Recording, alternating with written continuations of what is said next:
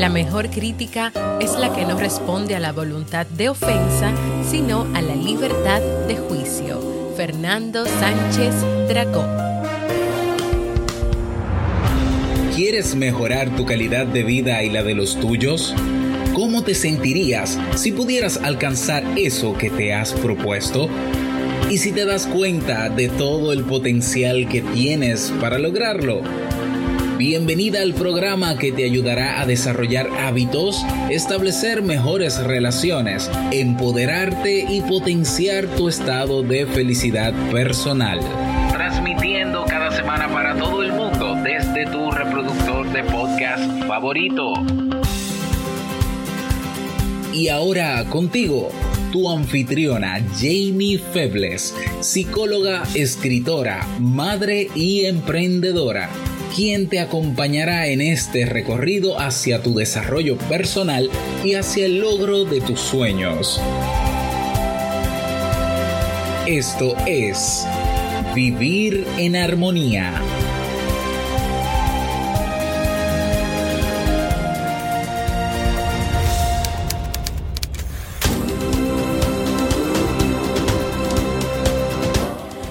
Bienvenidas al episodio 201 de Vivir en Armonía. Mi nombre es Jamie Febles y estoy muy contenta y feliz de poder encontrarme compartiendo contigo en este espacio.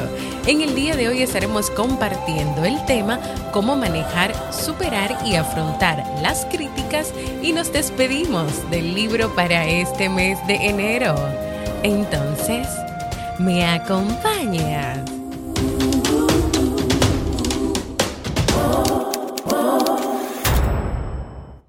Bienvenidas y bienvenidos a Vivir en Armonía, un podcast que siempre tienes la oportunidad de escuchar cuando quieras, donde quieras y en la plataforma de podcast de tu preferencia. Yo como siempre muy feliz de poder encontrarme con ustedes. Estuvimos el pasado lunes celebrando el episodio 200, número 200 de Vivir en Armonía. Si todavía no has escuchado ese episodio, para este de aquí y ve a tu reproductor de podcast a buscar ese episodio 200 donde está tu enfoque. En el día de hoy nos vamos a estar despidiendo, nos despedimos del mes de enero porque ya mañana es 31 y también nos despedimos de este libro que hemos estado leyendo en este mes de enero, El Poder de la Gratitud, que la semana que viene vamos a hacer el resumen, vamos a tener el episodio resumen de ese libro, donde vamos a trabajar muchas cosas y donde también yo voy a compartir y voy a, retarnos, vamos a decirlo así, a que hagamos esos ejercicios y luego presentemos nuestros resultados. Así que la semana que viene espera eso. Quiero recordarte antes de comenzar el tema que si quieres tener una consulta conmigo, en modalidad online, ya sea para hacerme tus preguntas, dudas, para trabajar temas de tu familia, de pareja o personales, puedes ir a jamiefebles.net barra consulta y agendar tu cita. Hoy dando continuidad al ciclo de temas sobre las críticas, vamos a conversar sobre estrategias o recomendaciones para que tú puedas manejar, superar y afrontar las críticas que tú puedes recibir o estar recibiendo de personas de tu familia, amigos, compañeros, si eres madre de otras madres, en fin, de, de, las distintas relaciones sociales que tienes. Recordando que en el episodio 182 que se llamaba La crítica que desmotiva, estuvimos hablando de esas críticas que suelen expresarse en forma de quejas personales más que como quejas sobre las que se puede actuar. O sea, esa crítica que parece más una queja de la persona de algo y no específicamente algo que esa persona puede hacer diferente para mejorar algo.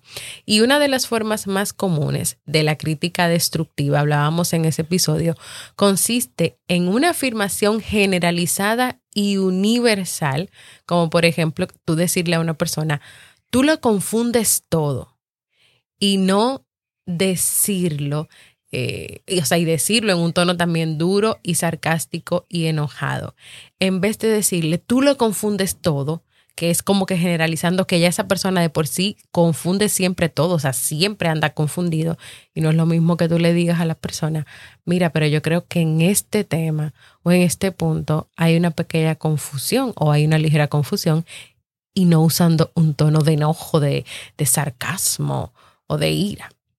Cuando las críticas se realizan de esa manera, van a despertar sentimientos de impotencia y enojo en quienes las reciben. Entonces, desde el punto de vista de la inteligencia emocional, hablábamos en el episodio 182, esa forma de crítica tiene un efecto negativo e incluso devastador en la motivación, en la energía y en la confianza de quien las recibes. Todo lo contrario al hecho de decir que la crítica te ayuda a crecer, que en esta manera que estamos hablando no te va a ayudar a crecer. Una crítica de esa manera no te ayuda a crecer para nada. Si tú quieres, mm, o sea, escuchar este, este episodio para que tengas más conocimiento de esto, ve al 182. En el 199, que es, que es reciente, hablábamos de por qué se critica, por qué una persona puede, puede criticar, qué razones las puedes llevar. Te voy a mencionar dos rápidamente, porque también está ahí el episodio 199 que puedes ir atrás. Según Nuria Aymerich, para hacer responsables y culpabilizar de situaciones que leyeron o que afectan. Hay, hay personas que no quieren hacerse responsables de sus vidas y que quieren dar y, y poner esa responsabilidad en otras personas, en otras personas. Emitir juicios sobre los demás a veces también incluye o tiene que ver con que esa persona está escondiendo sus propias debilidades.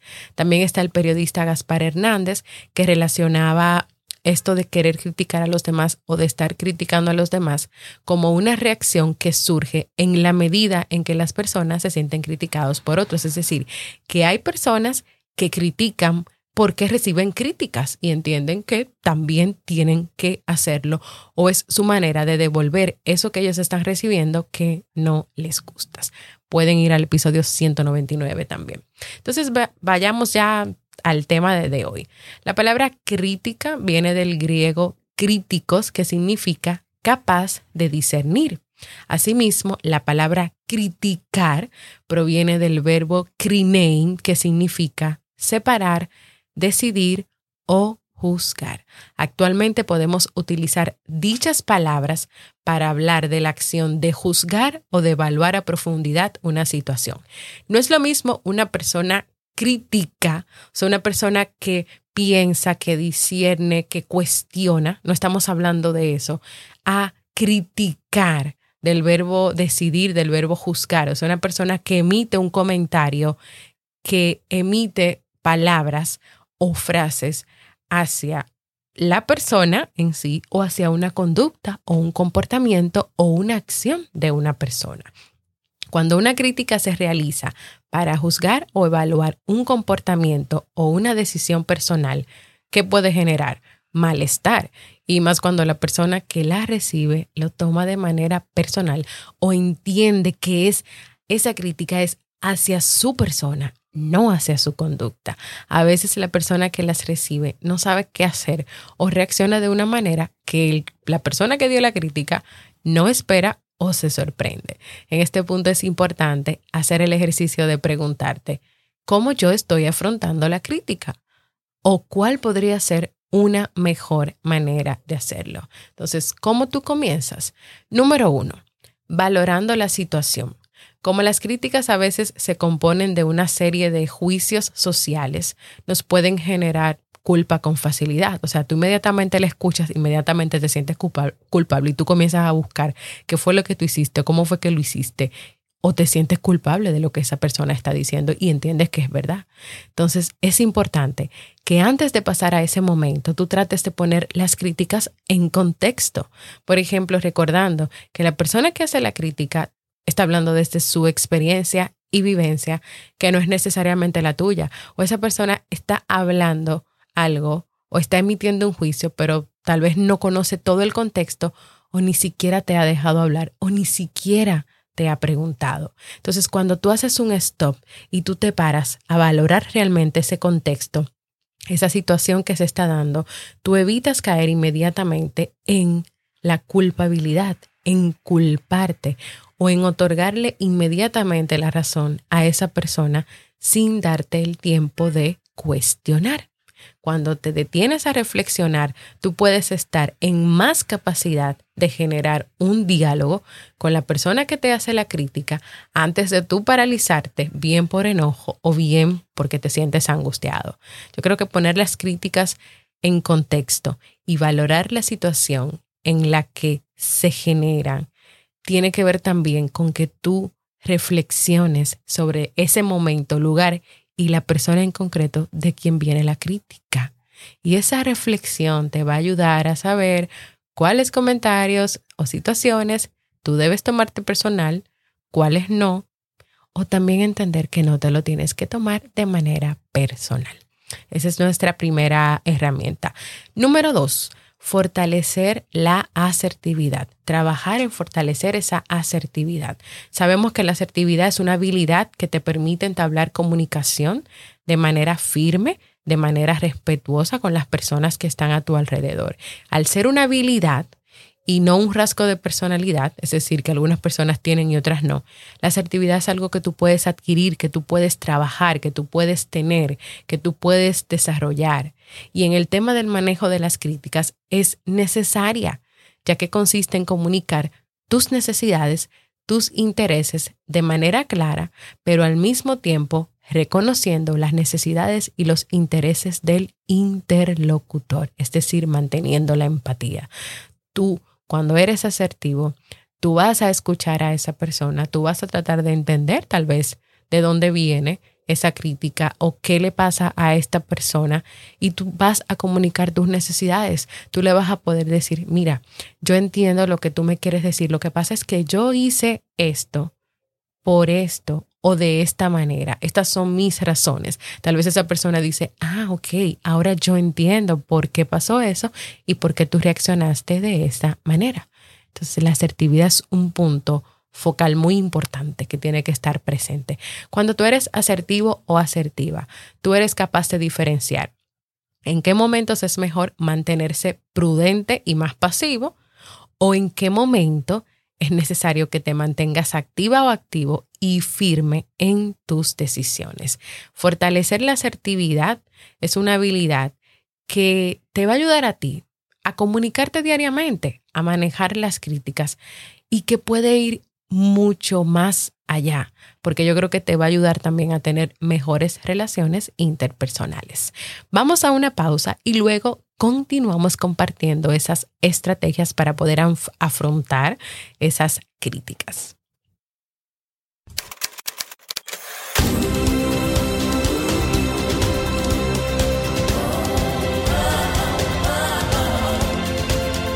Síguenos en las redes sociales, Instagram, Facebook y Twitter como Jamie Febles. Únete a nuestro grupo en Facebook Comunidad Vivir en Armonía y no olvides visitarnos en jamiefebles.net. Allá te esperamos.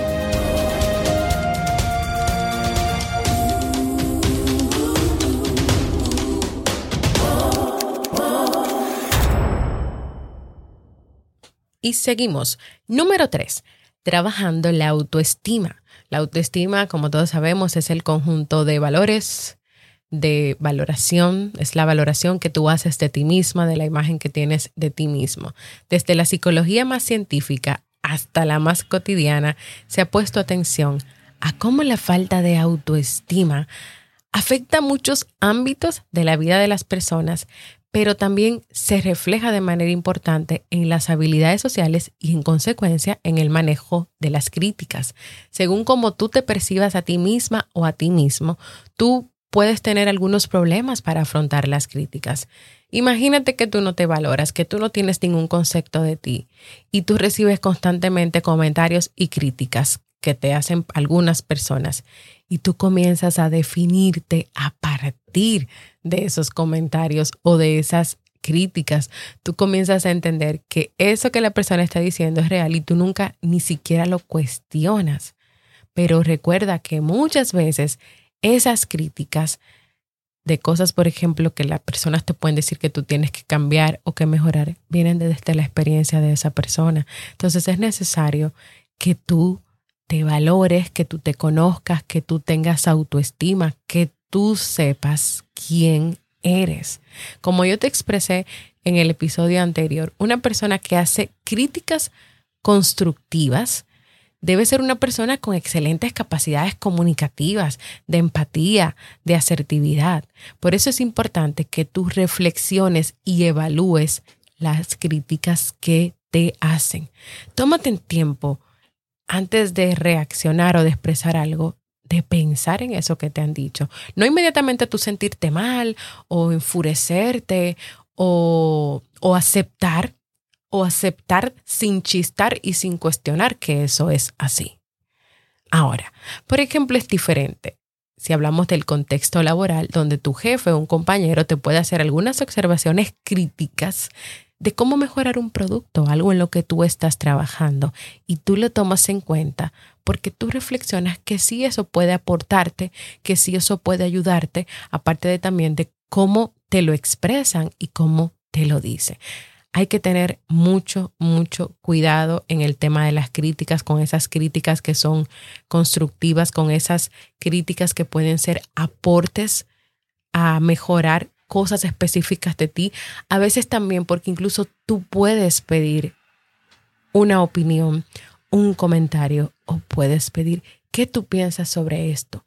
Yo normalmente tomo esta decisión o actúo así y puede ser que la otra persona te dice, porque tú le preguntaste, mira, yo lo que creo es que debes reaccionar de una manera diferente o que debes tomar una decisión diferente o que debes irte por este camino diferente. Y tú dices, bueno, déjame intentarlo porque nadie sabe lo que puede pasar. Hay que tener mucho, mucho cuidado. Así que a trabajar la autoestima, esa autoestima, esa valoración propia que te va a poder, te va a permitir a ti ponerte en el contexto de entender que tú vales, que te hagan una crítica no quiere decir que tú no vales nada, que tú eres malo, que eres mala, que no sirves para nada y también a poder llevar la asertividad, también aplicarla con la autoestima, hacer como una mezcla de autoestima y asertividad y comunicarle a la persona cómo tú te sientes, lo que no te gusta, lo que sí te gusta, lo que tú permites, lo que no permites. Número cuatro, evitando obsesionarte con el comentario que recibiste.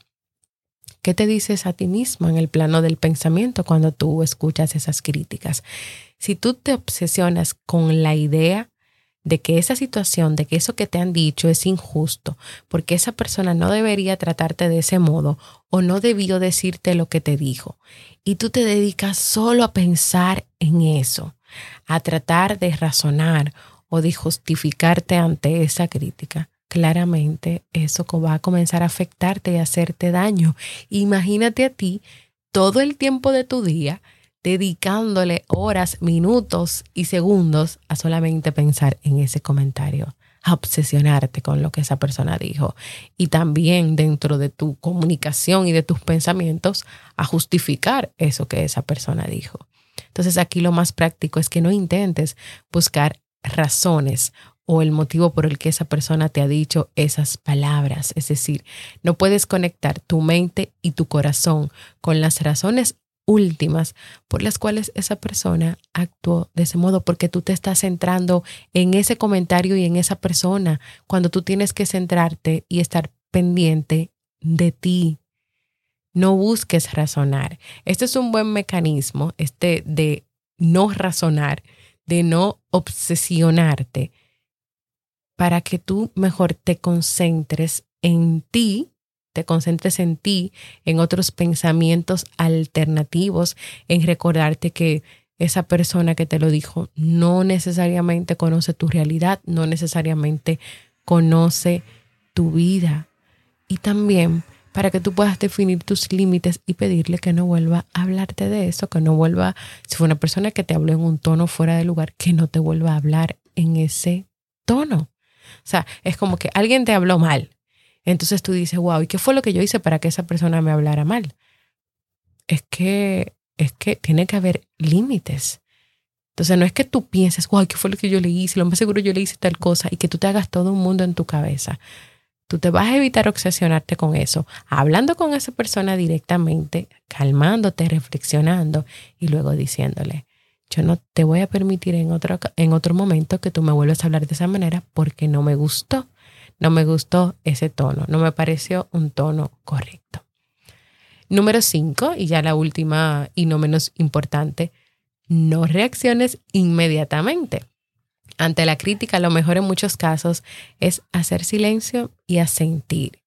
Y suena a mansa sumisión, pero especialmente si somos pasionales y si tú reaccionas inmediatamente, es mejor primero darse un tiempo a solas para reflexionar sobre eso que te han dicho, porque de esa manera tú podrás distinguir lo útil de lo que te dijeron de lo que no es útil y también incluso tú no sabes si extraer una valiosa enseñanza.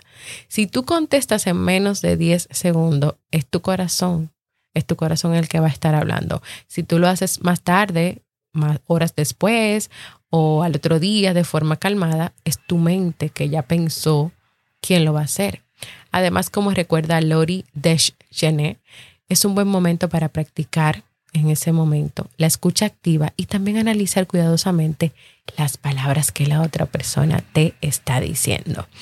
Hasta aquí este tema del día de hoy que que espero que pueda servir de mucho provecho para ti, que pueda ofrecerte mucha luz sobre cómo tratar, sobre cómo manejarnos con el tema de, la, de las críticas, que no solamente las recibimos, sino que también a veces nosotros adoptamos una actitud de criticar o de juzgar a las otras personas. Así que te recomiendo que para que puedas aprovechar aún más el contenido que he compartido contigo en el día de hoy, escuches el episodio 182, el 199 y este episodio 201 de Vivir en Armonía que es un ciclo de temas sobre las críticas. Creo que cuando lo escuchas los tres puedes sacarle mejor provecho, puedes identificar, puedes estudiar, puedes parar esas grabaciones, tomar notas y ver en qué puntos en qué punto te encuentras con el tema de las críticas. Espero que este tema sea de mucho provecho para ti. Quiero invitarte a que compartas conmigo un saludito, una felicitación por el episodio 200, que me cuentes qué significa para ti vivir en armonía, qué has aprendido, qué es lo que más te gusta de este podcast, que te animes y salgas de tu zona de confort, de solamente escucharme y que me dejes saber de ti. Y puedes hacerlo de manera escrita si quieres, pero yo me pondría aún más feliz si me dejas un mensaje de voz, así hablando con tu voz, en jamiefebles.net barra mensaje de voz, porque para mí es muy importante escucharte. Y ahora vamos a despedirnos del libro para este mes de enero.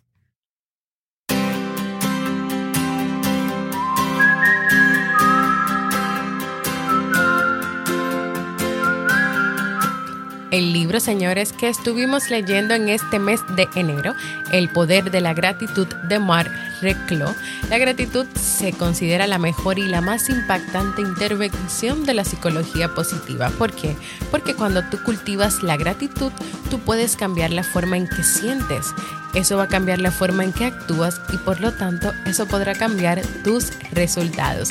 Es una guía práctica que hemos estado leyendo que hemos estado compartiendo en la comunidad de Facebook de Vivir en Armonía, así que tú puedes ir allá, unirte a la comunidad si no lo has hecho y ver todo lo que hemos compartido.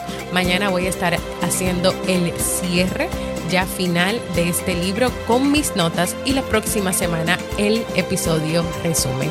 Es un libro que de verdad hay mucho que sacarle, mucho que aprender y donde también yo y espero que todos ustedes nos vamos a unir a poner en práctica esos ejercicios, a ver cómo nos va. Así que si todavía tú quieres leer este libro, tienes todos los meses que quedan del año 2020. El poder de la gratitud de Mar Reclau.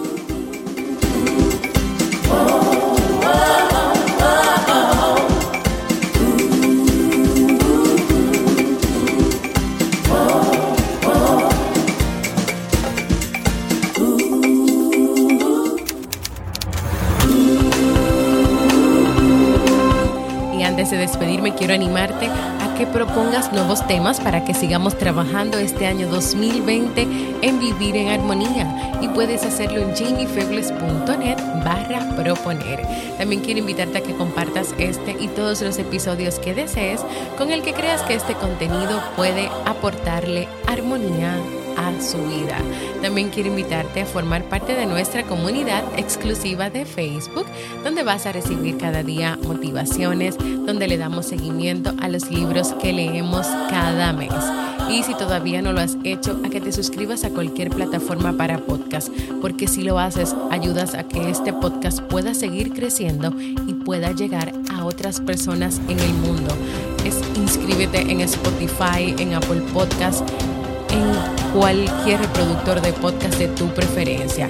Recibe las notificaciones de los episodios y también deja por ahí tus comentarios, tus valoraciones positivas. Gracias por escucharme. Para mí ha sido un honor y un placer compartir contigo. Y nos escuchamos en un próximo episodio de Vivir en